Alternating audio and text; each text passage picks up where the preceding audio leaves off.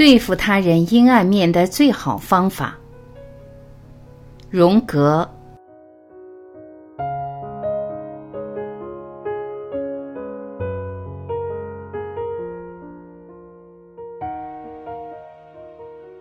向外张望的人在做梦，向内审视的人才清醒。我的一生是一个无意识自我实现的故事。无意识中的一切都寻求着外在的表现，人格也渴望着从无意识状态中发展起来，并作为一个整体来体验自身。我无法用科学的语言来追溯我自身的成长过程，因为我无法把自己当做一个科学问题来体验。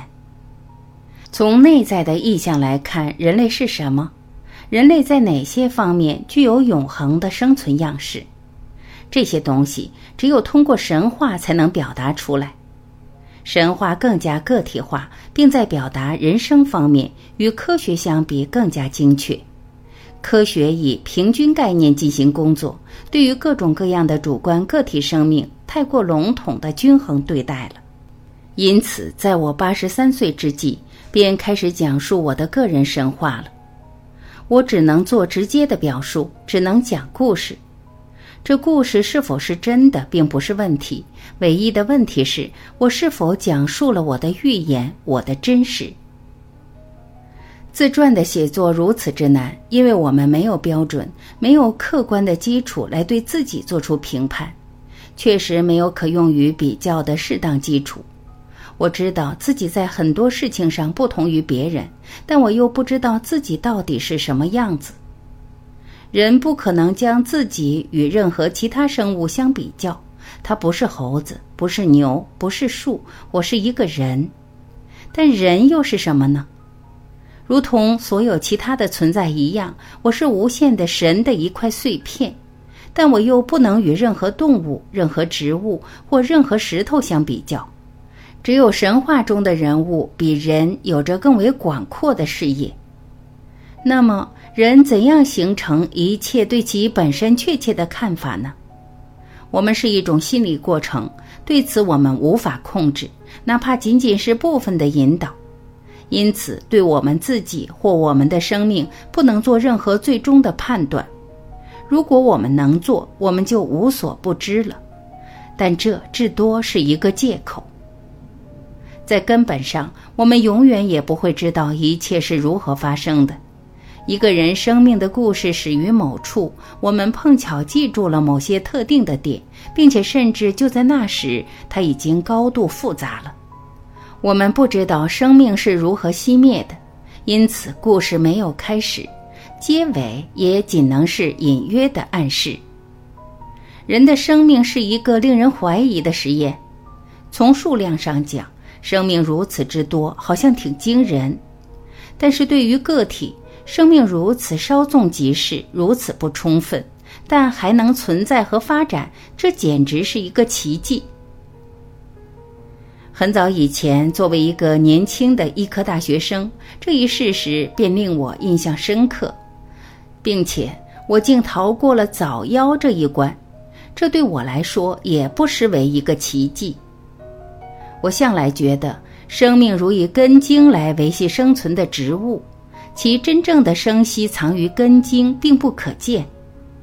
当我们想到生命和文明那无尽的生长和衰落时，我们难以摆脱那种绝对的虚无感。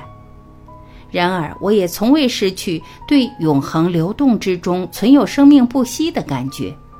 我们看到的是花开或者花落，但根茎永在。最后，我生命中唯一值得讲一讲的事情，就是不朽的世界闯入了短暂的世界，因此我只能讲内在的经验，讲我的梦和意象。它们是炙热的岩浆，是我展开科学工作的原始物质，后来就成了结晶体。与这些内心事件相比，所有其他关于旅行、人们和周围环境的记忆都已黯然失色。很多人参与了我们时代的故事，并记录下来。如果读者想要了解，可以去读，或者让什么人讲给他听。我一生的外在性事件的记忆已经模糊或是消失了，但我与他者的遭遇却是事实。我与无意识的较量却不可磨灭地刻在了我的记忆里。那个王国里总有无尽的宝藏，相较之下，其他所有的一切都失去了重要性。同样，在我记忆中不可磨灭的人们，实际上他们的名字从生命一开始。就早已写在我命运的卷轴里，所以表面上是遇见他们，实际上同时也是久别重逢。内在体验在外在事件上也打上了印记，在我年轻时代或之后对我同样重要。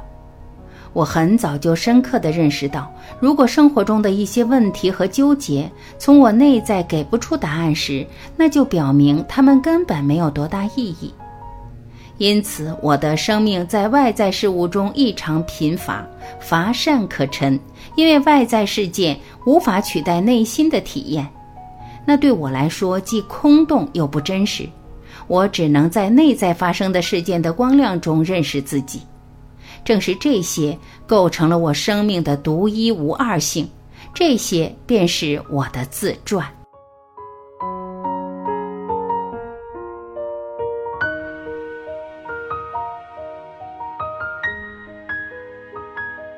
感谢聆听，我是晚琪，我们明天再会。